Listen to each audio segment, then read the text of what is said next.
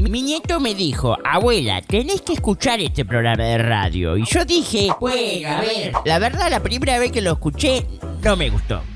Para nada, nada. Desastre, desastre. Pero bueno, después fui mejorando y lo que soy. Es el programa más escuchado en la radiofonía. Es el programa que yo pongo hasta ahora y me, no sé, me emociono. ¡Qué linda! ¡Qué lindo programa! Así que bueno, bienvenidos, bienvenidos a este programa de radio y... Dale fruta, vieja, nomás.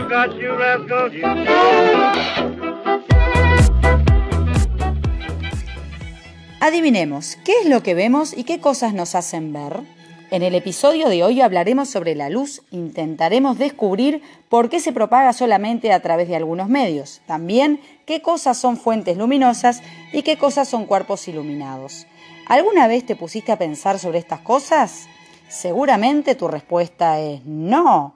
Pero en el episodio de hoy de la mano de Carmela y Carmelo vamos a introducirte en este maravilloso mundo luminoso. Deja de hacer lo que estés haciendo y sentate a escuchar lo que tienen para decirnos nuestros locutores. No te lo podés perder.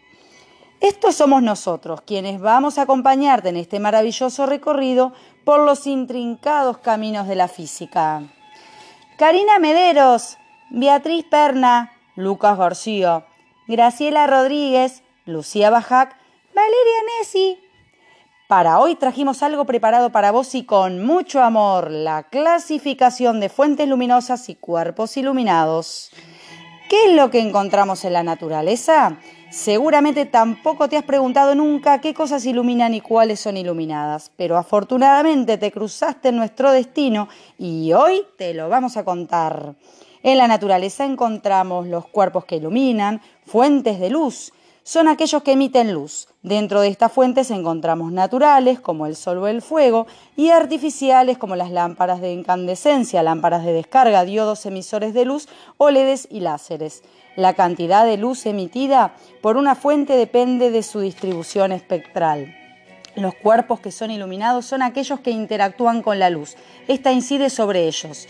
Dentro de estos hay subclases. Cuerpos transparentes dejan pasar a través de ellos prácticamente toda la luz que reciben. Cuerpos translúcidos dejan pasar parcialmente la luz que llega a ellos. Cuerpos opacos no dejan pasar la luz a través de ellos. ¿Cómo es que la luz atraviesa los materiales que se lo permiten y en aquellos que no puede atravesarlos? ¿Qué comportamiento tiene?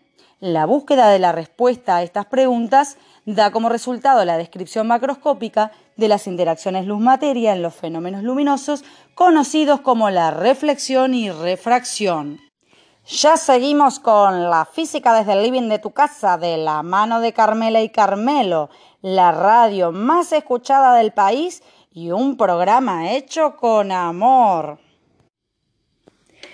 Realiza en casa este sencillo experimento. Podés invitar amigos una tarde y compartirlo. Elige un lugar oscuro. Realiza un pequeño orificio en el centro de un cartón y tapa con este la luz que sale de la linterna de manera que solo salga a través de él. Coloca agua en un vaso de vidrio transparente y la misma cantidad de agua con unas gotas de leche en otro vaso idéntico. Ilumina con la linterna tapada con el cartón cada vaso y observa qué diferencias encuentras y a qué se deben. ¿Por qué en un vaso se ven los rayos de luz y en el otro no? ¿Cuál es el trayecto de la luz? ¿Incide el medio en ese trayecto? ¿Cómo? ¿Por qué la luz atraviesa algunos medios más que a otros? Por hoy no tenemos mucho más para contarte. Esperemos que te haya gustado compartir este episodio y que invites a tus amigos a sumarse otra tarde a esta gran aventura que es aprender un poco más sobre la luz. Este programa es auspiciado por Físico-Química, lo hace con amor para vos, vos, vos.